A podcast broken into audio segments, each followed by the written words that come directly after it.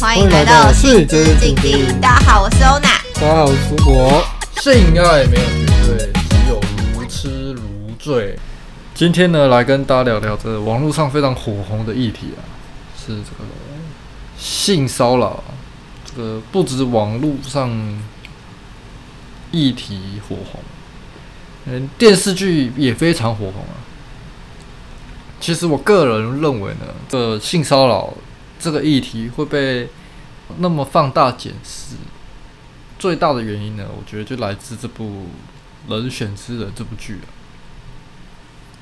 透过这部剧的剧情，是让很多受害者，现实生活的受害者，可能有一些共鸣的地方，觉得，诶，他的确也被性骚扰，一开始也不敢发声，直到这部剧出来之后，这些受害者觉得，我们不要就这样算了。其实从剧集的性骚扰呢，也可以，也带出了。在现实生活中，有许多性骚扰的议题，从政坛啊，到性骚扰别人的事件。没错，这一连串其实就是台版 Me Too 事件的连环爆。那要不要跟大家讲解一下 Me Too 运动是怎么来的？对，Me Too 运动其实，在二零一八年，美国有一个女演员，她指控她遭到好莱坞的制作人性骚扰，并且在贴文上 Hashtag 上 Me Too 的这个标签，她想要让受害女性都能够有勇气说出自己曾经遭受过性骚扰的这些行为。而这个运动就正式的在美国的引爆，很多人都陆续的发文分享自己遭到性骚扰或者是侵害的一些心路历程。那就像我们台湾最近刚刚有说到人选之人所带动的 Me Too 运动，所以才会有这一连串爆出来的新闻事件。就像戏里面文芳有说到的，我们不要就这样算了，好不好？他想要让遭到职场骚扰的同事能够勇于发声，这也是算是给了社会一个能够发声的一个勇气。不管男生或女生都能够说出自己遭到不好对待的遭遇，就像政坛一开始爆出朱学恒他性骚扰议员的事件，引发了一连串演艺圈的丑闻。你应该有听说过吧？当然了，这是最近这个新闻上非常火。从这个最一一开始被爆出来的，其实就是许杰辉嘛。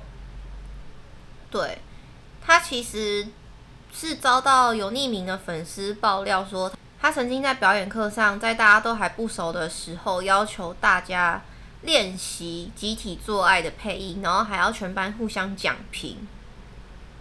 你觉得这是一种不舒服的行为吗？在公开的场合模仿做爱的淫叫声之类的？我觉得，就我的角度来说，对男生来说是还好，因为毕竟男生是接受女生发出声音的那一方，是这样吗？所以会很习惯。就其实男生在做爱的时候不一定会发出呻吟声。所以，可能站在男生的观点上来说，不会觉得做这件事情不舒服。但是，当听到很多，就是毕竟他们是一起的嘛，但是听到很多女生在淫教的时候呢，其实大部分的男性，我相信还是会有幻想感觉的哦。那可能他要的就是想要有这种感觉。但我觉得，如果是女生，女生的角度啦。你今天要在陌生人面前，然后去模仿那一些做爱当中会发出的声音，我会觉得不舒服欸。那你有办法揣摩吗？还是你会觉你会先揣摩完再发声？还是你会当下就提出反对的意见呢？我觉得我还是会配合老师的上课方式，只是心里会觉得有疑问。这样对于可能演技啊，毕竟我不是专业的嘛，但可能心里会有一点疑问说，说这样会是有帮助的吗？心里会有个问号的。而且会有一点不舒服的感觉。那当事后，你会将这不舒服的感觉，或者是你不喜欢的这个举止，去跟比如说家人啊，或者是朋友去讨论吗？不会，不敢说。我觉得应该蛮多人都会不敢说，怕说了可能会怕有舆论的压力，或者是人家会觉得哦，这又没什么，就只是上课啊，怎样怎样的。对，不过他在十二号的时候他就承认了，这个文中指的老师就是他，而且他在十四号的时候也陆续被一些女艺人指控性骚扰的行为，像是。用乳沟夹巧克力，用童子拜观音的方式戳女学员的后庭，还有在表演的时候趁机摸胸部，或者是要求要缴清凉照片当作业等等。爆出这一连串不堪的行为之后，他十五号就宣布要停止所有工作，退出演艺圈。再来就是一个曾经是大家心中的男神，知道是谁吗？谁？佑胜啊，佑胜，对啊，但是其实我对他没有什么好感。怎么说？这个人本身就没有太多的认识。我记得我是从《犀利人妻》那时候开始觉得他演戏嘛还不错，没想到他也爆出了性骚扰的新闻事件，导致他好男人的形象翻车了。但是我觉得佑胜这个。例子又跟许杰辉的不一样，毕竟这个佑胜他的妻子不是有出来说，他都知情吗？所以他老婆都知道他曾经对女生有一些比较逾矩的行为，像是什么跨坐在腿上强吻等等的。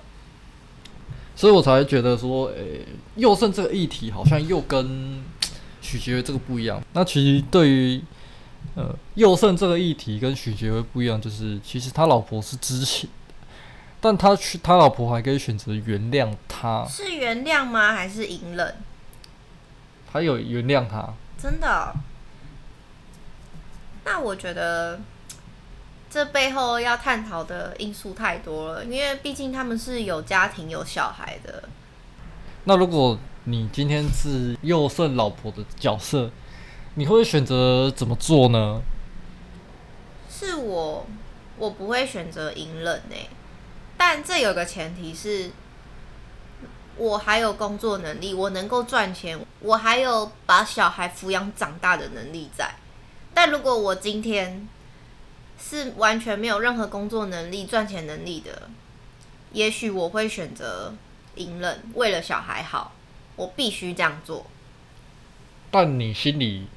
是不舒服，不会过去的。所以你没办法像这他老婆这样原谅他吗？我不会原谅，但为了小孩可以隐忍。那没有想过，其实如果带着小孩，其实再找其他人。现在不是也鼓励第二春啊、第三春吗？但我觉得还是会有一点难度啦。毕竟你要找到一个男生是可以接受你跟别的男人有过的小孩，难度还是比较高一点。会想这样做啊，但是我觉得现实面上能够实现的几率不会很高，所以还是希望自己能够有能力抚养小孩会比较好。不然就不要生小孩了，套子要戴好。不是，不是不要生小孩，是要对婚姻负责。你今天如果愿意跟别人生小孩，就不要再做出逾矩的行为。对，再来就是一个令我非常为之震惊的一个篮球明星，也就是我最支持的篮球明星敏哥。他最近在 D 卡上爆出很多对于女粉丝的闲私对话，甚至还有一个女粉丝的男友出来爆料杨敬敏外遇他的女朋友，但我觉得。他只有被爆出显示对话，可是都没有任何证据可以证实他真的有对女粉丝做出逾矩的行为。但是大家不都现在最流行这三秒啊？那不就代表他有吗？还有不洗澡，是吧？嗯，不洗澡是不能证明什么，就是他不爱洗澡而已。不洗澡啊，可是你们一定会有肌肤之亲才会知道他不洗澡很臭啊，对吧？啊，不一定啊，不一定。如果今天我运运动回家，满身大汗，那也知道我没洗澡啊。他那个爆料就是说，他们在要进行私密的行为之前，对啊，所以我很讶异。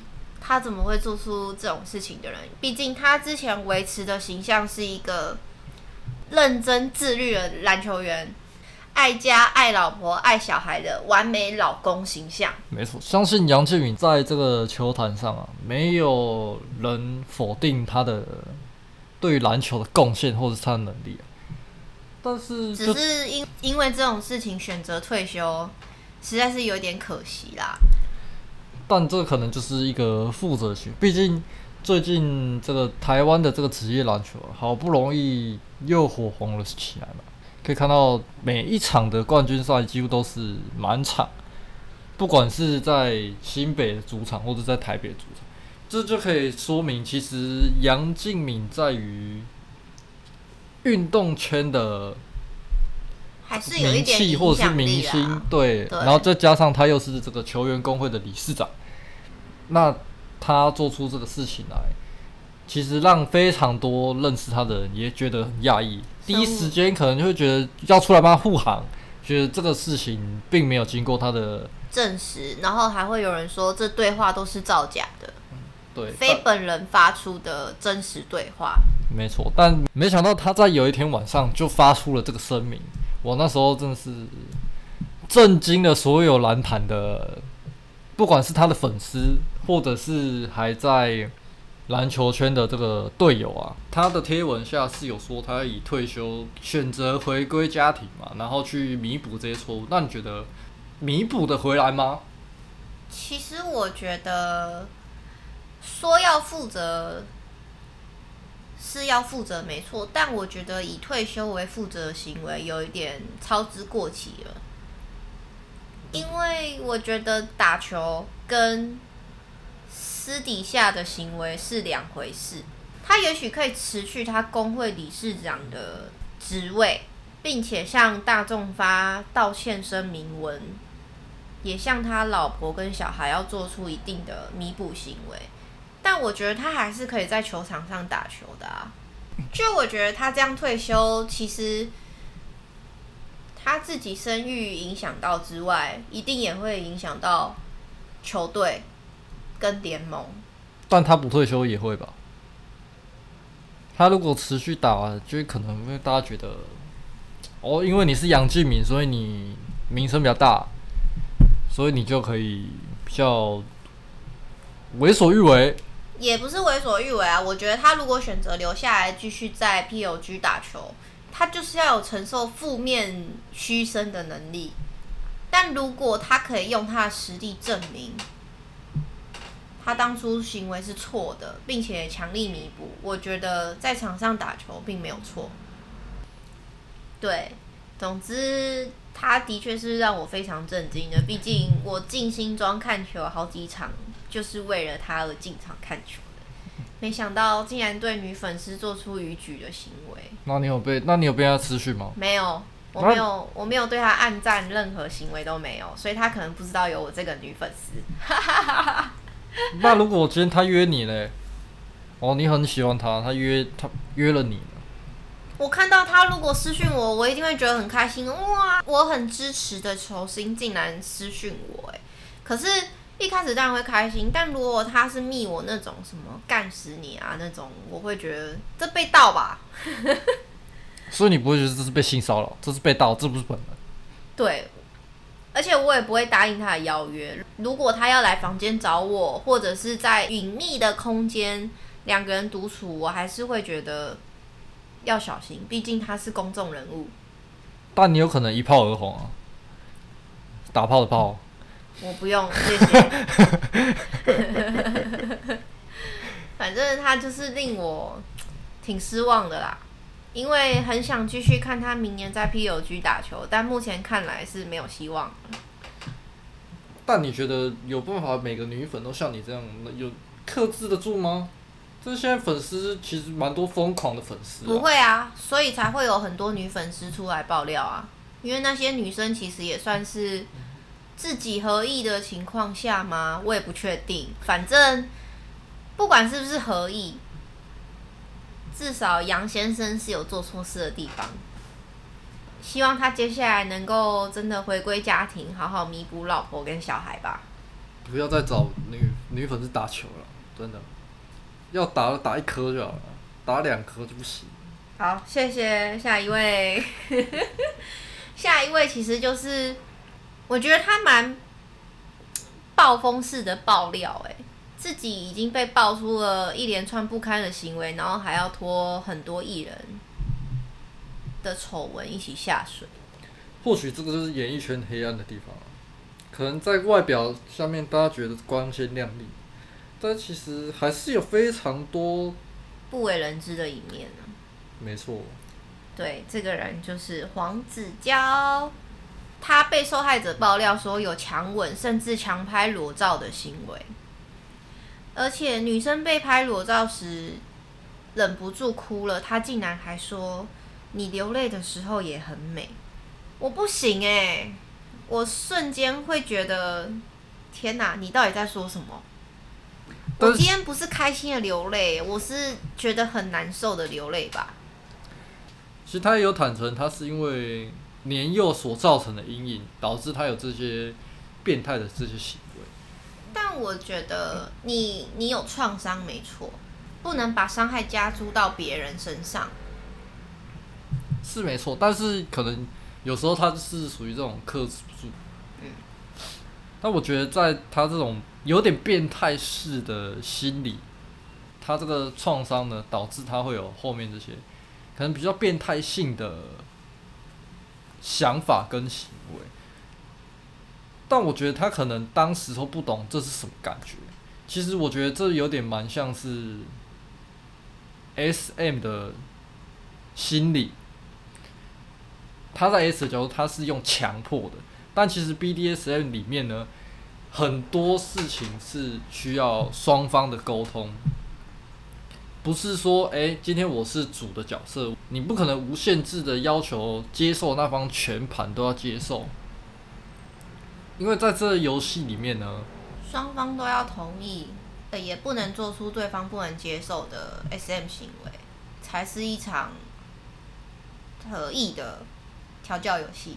所以我就觉得，有时候变态跟 SM 不一定是画上同等号的，只是他们可能会有同样的心理，就是想要有一点支配啊，有一点想要觉得别人要照着他的意思走那种的想法。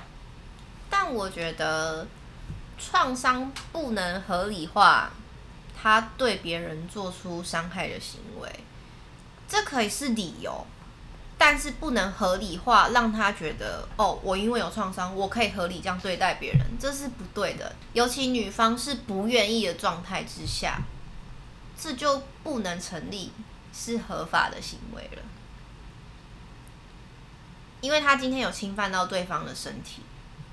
没错，就是，嗯，他可能心里生病了，或者是他心里的喜好，他没有。仔细的想清楚，他自己会觉得很开心，能满足到他的那一方面。你的那一方面是哪一方面呢？就是愉悦啊，会感觉到开心，会觉得哦，我看着对方这样，我很开心。但我没有很认同他的行为啊。当然了，当然这个行为是不被认同的嘛，因为而且我也没有很认同他拿创伤理论出来说，会让人家觉得。你是想要合理化为自己的行为找借口吗？身为女生的我，看到他这一番言论，我会觉得非常不舒服。当然了，因为毕竟女性还是大部分的受害者。但我觉得他在直播中有一段话，其实我觉得讲的也蛮有道理的。他在直播中曾经有说过，其实每个形象好的人。都会有自己的小秘密，做错事或者是一些黑历史。这我觉得对，他说的没错，每个人可能都有不想被提起的一些事情，或者是以前曾经发生过的事情。但如果今天被爆出来了，就勇于面对就好了。那我也希望黄子佼他不要再对自己的身体做出伤害的行为。最后提醒大家一下，自杀跟自残都不是好的行为。希望如果你有困难的时候，要适时的向政府机关或是机构求助。好，再来这个艺人呢，其实他也跟拍照也蛮像的，只是他是偷拍未成年的性爱影片。这个人是谁？你应该知道吧？我不知道，我不知道。你怎么可能不知道？我我很 hot hot 的那个炎亚纶啊，他就是不予置评啊，这个人，这个人算是这个发生事件之后最不懂得检讨的，还利用这个文章啊，有点想要带风向。对，就是对，反正他就是被抖音网红耀乐指控。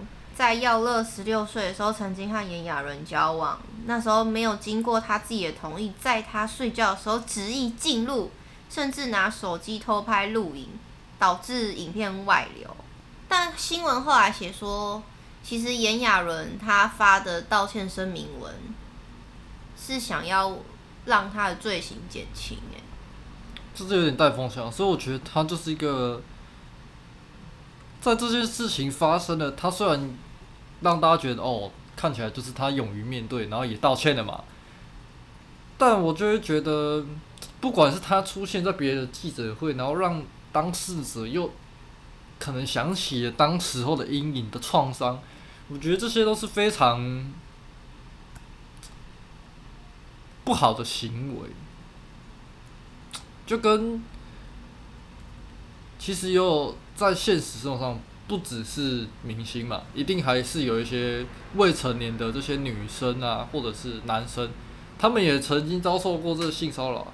那当要出面指证或开庭的时候，其实法官是不会让受害者跟跟加害者同时出现在同一个地方，避免他们又想起了诶、欸、那时候的阴影。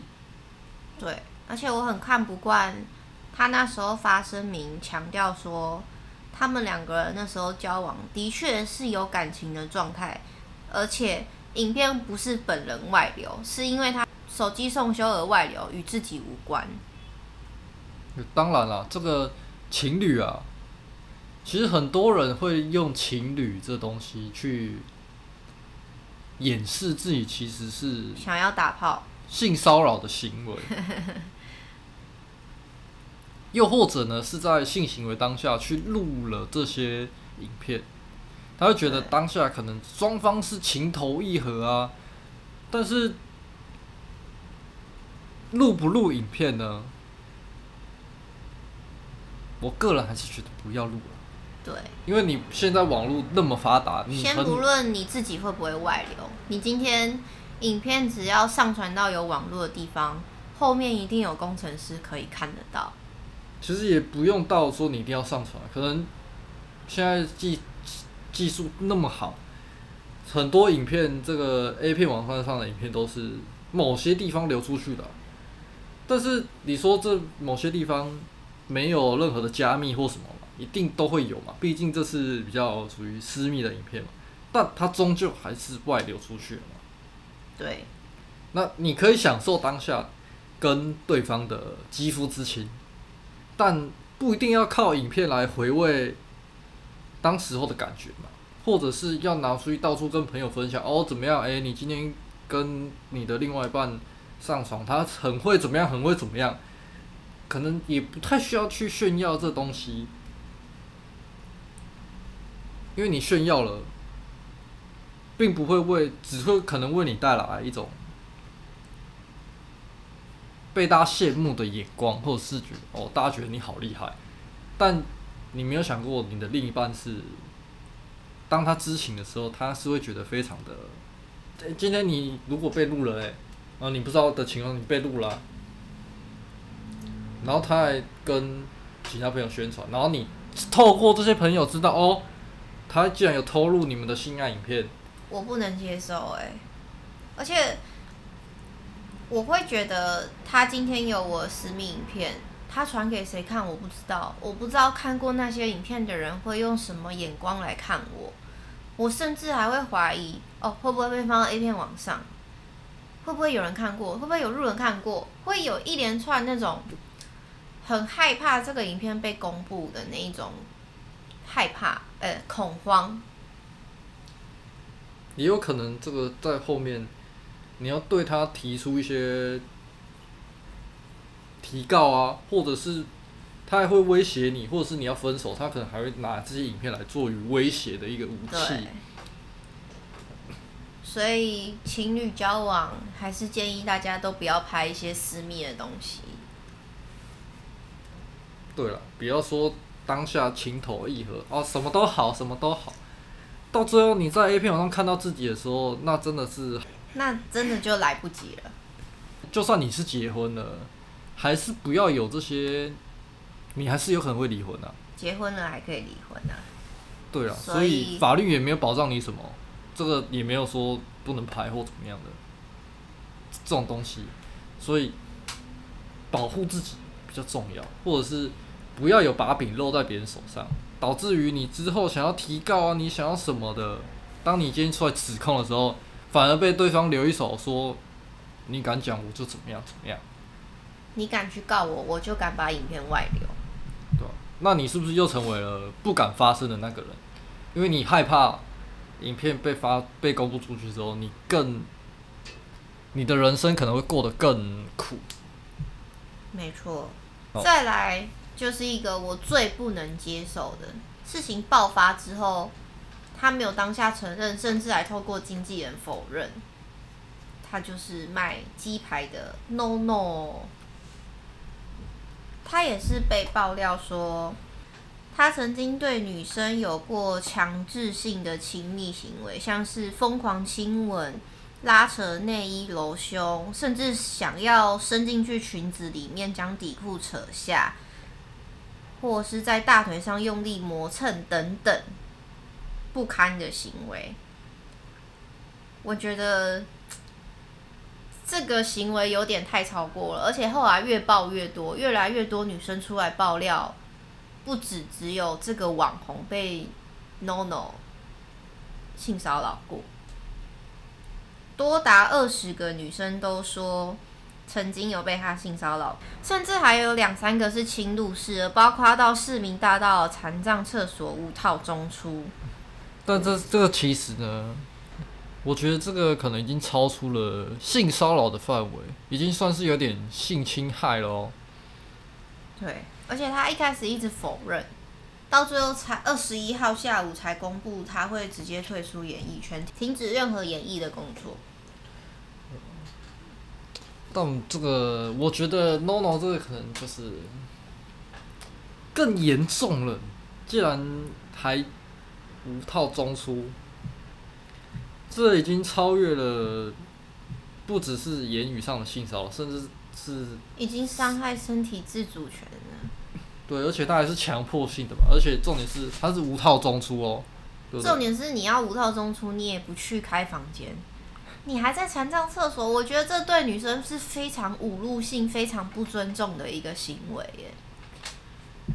但你要想，你又不是野狗，随、这个、便找个地方就要发泄，我觉得这很夸张。但是，如果站在男生的角度上来说，这女生都已经被强迫了，那他怎么可能还跟他愿意去开房间？也是啦。他可能就是不愿意，然后硬拉着他，就直接解决。就是一股欲望嘛，他只是想泄，就是被爆出来这些东西。当然，有些人呢，只是单纯的言语，或者是肢体上稍微的接触，让女生感受到不舒服。但严重一点的，这个性骚扰严重一点的，就会变成性侵害啊。而且现在。不要说 NONO 这个心度那么大，其实还有很多未成年的少女是在是被一些陌生人给性侵害的。这在社会新闻上面呢，其实也是屡见不鲜。不是说这些女生不太会、不太懂得保护自己哦，而是男生跟女生在身材上啊，或者是力量上，或者是就是在男生跟女生上，还是有一些身材上或者是力量上的差别。当男生硬要的时候，其实是完全没办法。有些女生是没有办法反击的。对，这也是。为什么大部分呢，被性侵害或者是被性骚扰的还是女性居多？甚至有些男生就是喜欢这种强迫感，女生越不愿意，他越觉得兴奋。这可能都是受到这个大家都说这个女生说不要就是要的这种迷失啊，这种很奇怪的迷失。怎么会有这种想法？女生说要就是要嘛，啊，他都要了，就知道给嘛。就是大家会觉得这是玩笑话，但是实际发生的时候呢，是真的不要，不是你们所谓认知哦。他说不要就是要啊，没没有这种事情。他已经勇于跟你 say no 了。你千万不要觉得他是因为想要跟你玩啊，或者是他觉得这样很刺激，哦，才跟你说不要的。没有，他就是不想要。对。哦，甚至有些男生还会觉得是，诶，是女生自己来勾引我的啊，她穿得很露啊，她穿的就很清凉啊，是她勾引我，我没有要性骚扰她，是都是她主动的。对，我觉得这个想法非常不正确，因为女生穿的裸露不代表请男生来犯罪。我今天对于我自己身体有我自己的自主权，我今天想要穿什么，不管穿得很穿的很紧，或者是穿得很裸露，都不应该是男生犯罪的理由。选择展示我自己的身体是我的权利。那那一些骚扰的举动，不能因为我的穿着就应该合理化，更不代表别人能够因为我的穿着对我做出骚扰的评论。就像我曾经在网络上看到很多网友都会说：“谁叫你穿那么少，被非礼就不要怪别人。”或者是说：“穿那么性感，不就是在引诱男生犯罪吗？不然为什么要穿成这样？”就像有一些网红，他曾经在社群上 po 性感照。像我自己也会啊，我也想要在我自己的社群平台上 po 一些比较清凉的照片，但总是会有一些自以为很有趣的言语性骚扰。我觉得这种言论其实现在在很多社群平台，D 卡、PTT，还是很多人都会这样。只要女生穿着短裤、热裤、短裙、小背心，露出长背或者是比基尼等等比较暴露的服装。就会让男生有一种性暗示的感觉哦，真是个骚包，今天穿这样是不是想被我干啊之类的？那那那你有曾经因为可能照片啊，或者是你穿的比较清凉一点，就被性骚扰了嘛？社群平台上是没有，但我曾经穿着比较清凉，走在路上的时候。有被男生用异样的眼光或者是言语骚扰，会让我觉得非常不舒服。那你当下是怎么个反击呢？我其实没有反击耶，因为那时候比较年轻，不还不太懂。就是有一次在搭捷运的时候，我的座位旁边有一个男生，因为那时候穿着的小背心。就是上半身可以很清楚的看到我的长辈，他就，就有两颗球嘛，那那两颗。对对对，我也想打球，我会告你性骚扰。教练，我想打球啊。对，有一个男生就坐在我旁边，但他时不时的一直转头转向我，我其实就已经有点注意到他奇怪的行为。但过了几站之后，他就突然靠近我耳边跟我说。你今天穿这样很漂亮，胸部很美，好想抓你的胸部哦！我瞬间觉得毛骨悚然，鸡皮疙瘩掉满地。站起身，我马上换了车厢。那你有先剪吗？没有，谢谢，不来不及剪了，先跑再说。我觉得他超恐怖的，为什么会跟我说他想要抓我胸部？那太大了，没抓过大的啊。所以我觉得很不舒服。其实有些人都会觉得，像受害者，也就是像我刚刚所经历的，之所以会被侵犯，一定是受害者有意去引诱加害者。你觉得是吗？你觉得我今天被人家说好想抓胸部，是因为我穿的太裸露，所以去引诱加害者做出这样的行为吗？我觉得还好，因为可能在男生的角度就是男生没有胸部。女生有胸部，他可能、啊，有些男生也有胸部啊。但他不会穿罩杯吧？他不会真的就穿一个背心出来露，就是这样 两颗放在那边吧？啊、但是这可能就是有很多人是用经验来谈，可能就是他交过了很多任的女朋友，当他抓胸部抓习惯了，然后他有一天突然单身了，他就会去幻想要抓别人的嘛。就是觉得哎，大，所以我可以抓，因为他常抓，可能另外一半的，就会让他觉得，对啊，你们女生就是有胸部啊，所以你们露出来的时候，我想抓，怎么了？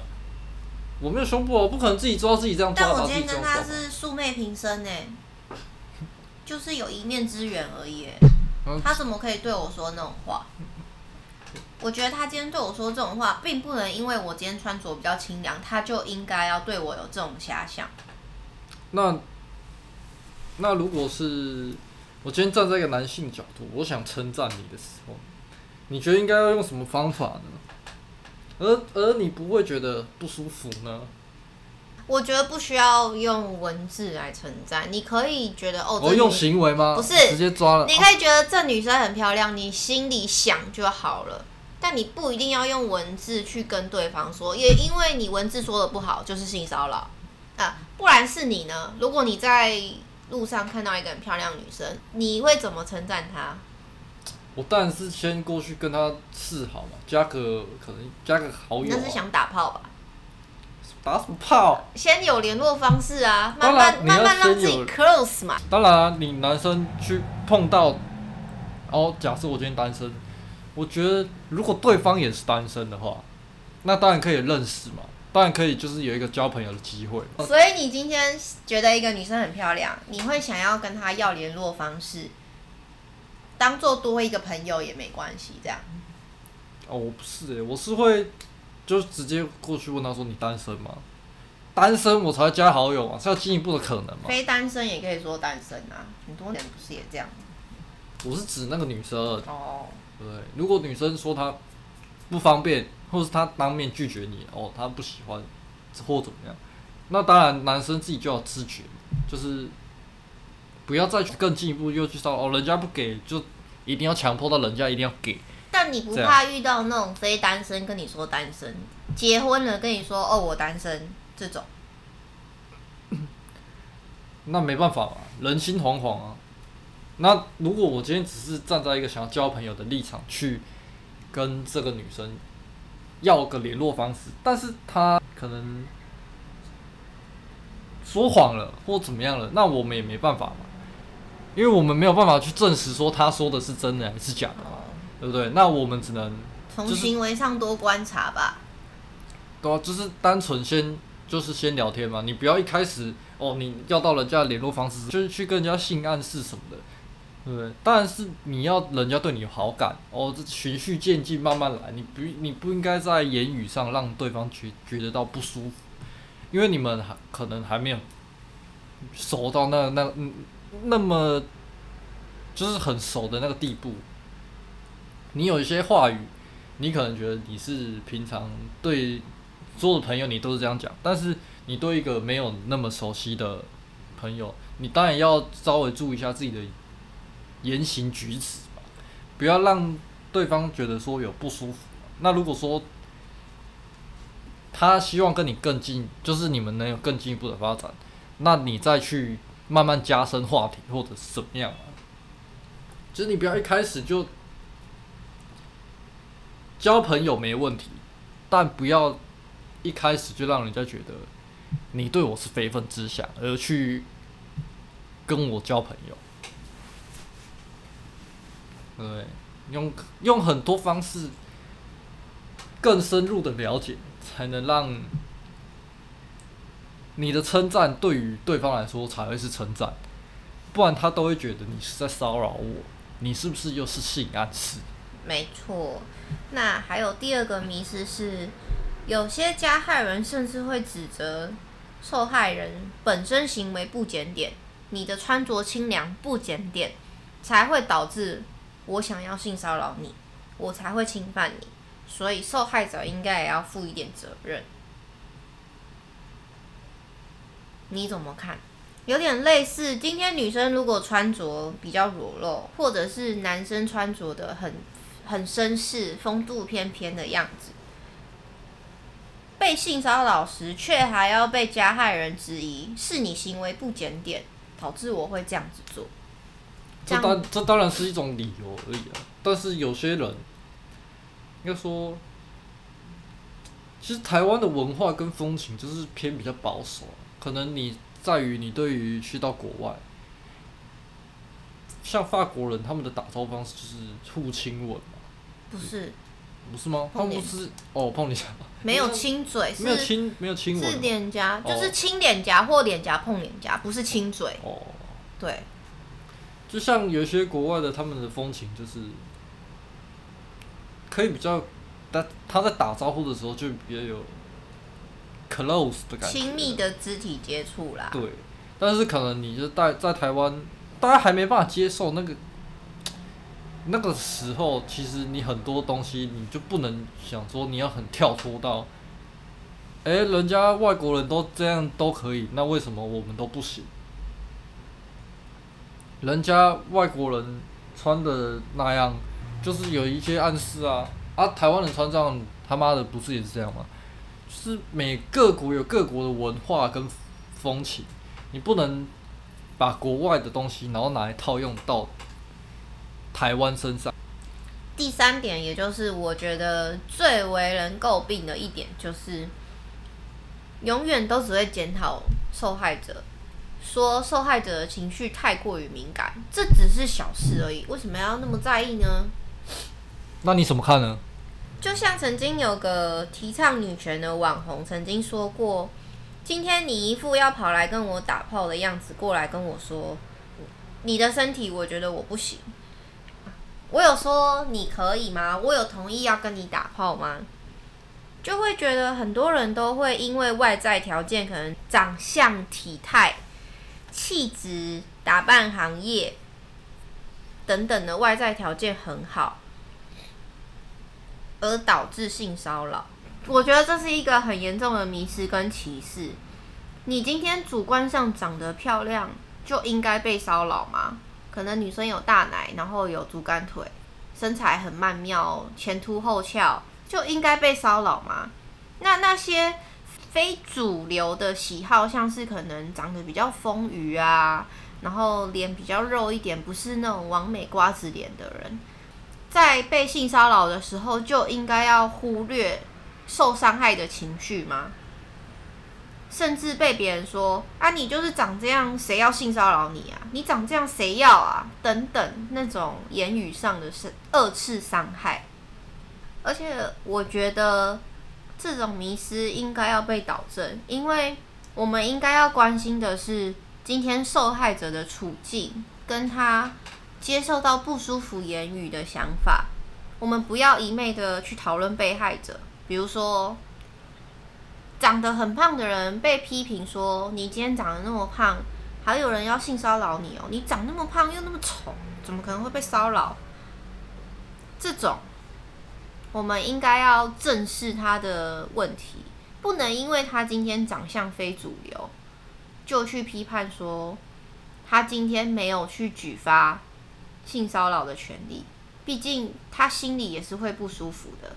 性骚扰除了外表性格外，其实还会牵扯到有一些权利的问题，比如说像前阵子很红的权势性侵，甚至权势骚扰的问题。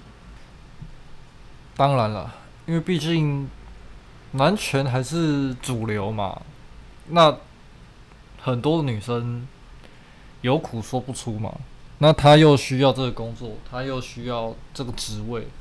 很多时候是逼不得已嘛。对，我觉得性别权利加上像你刚刚说的，以前是男权社会，这种男性霸权让我觉得更需要落实的是一种性平教育。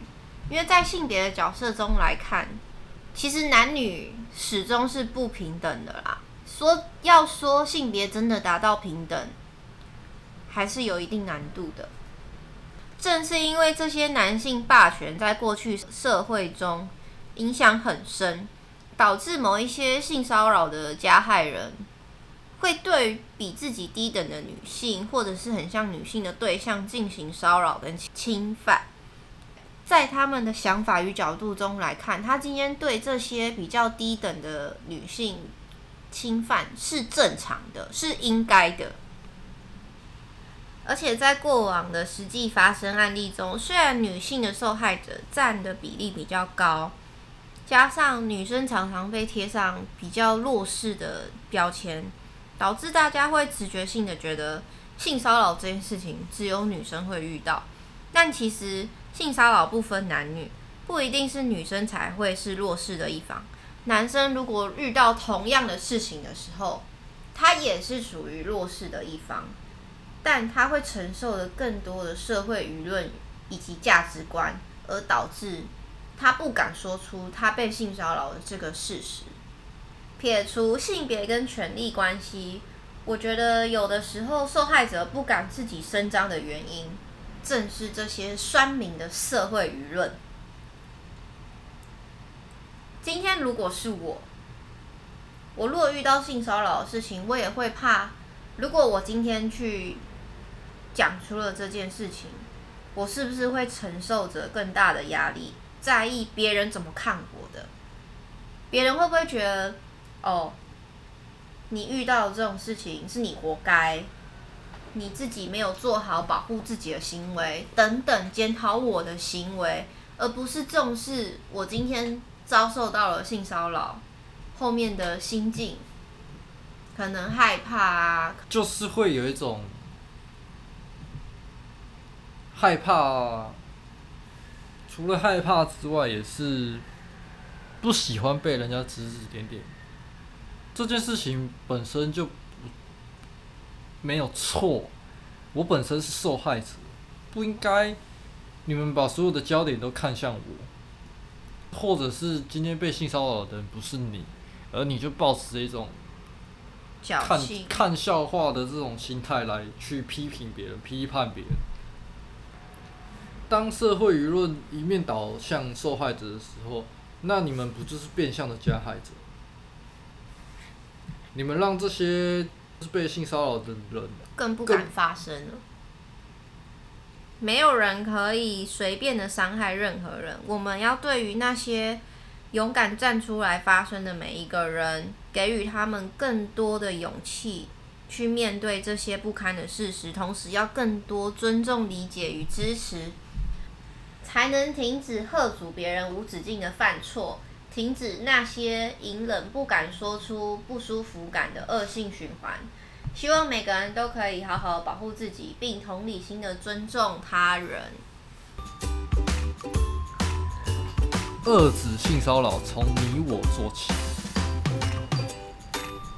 大家的每一份力量都会让这些受害者更勇于说发声。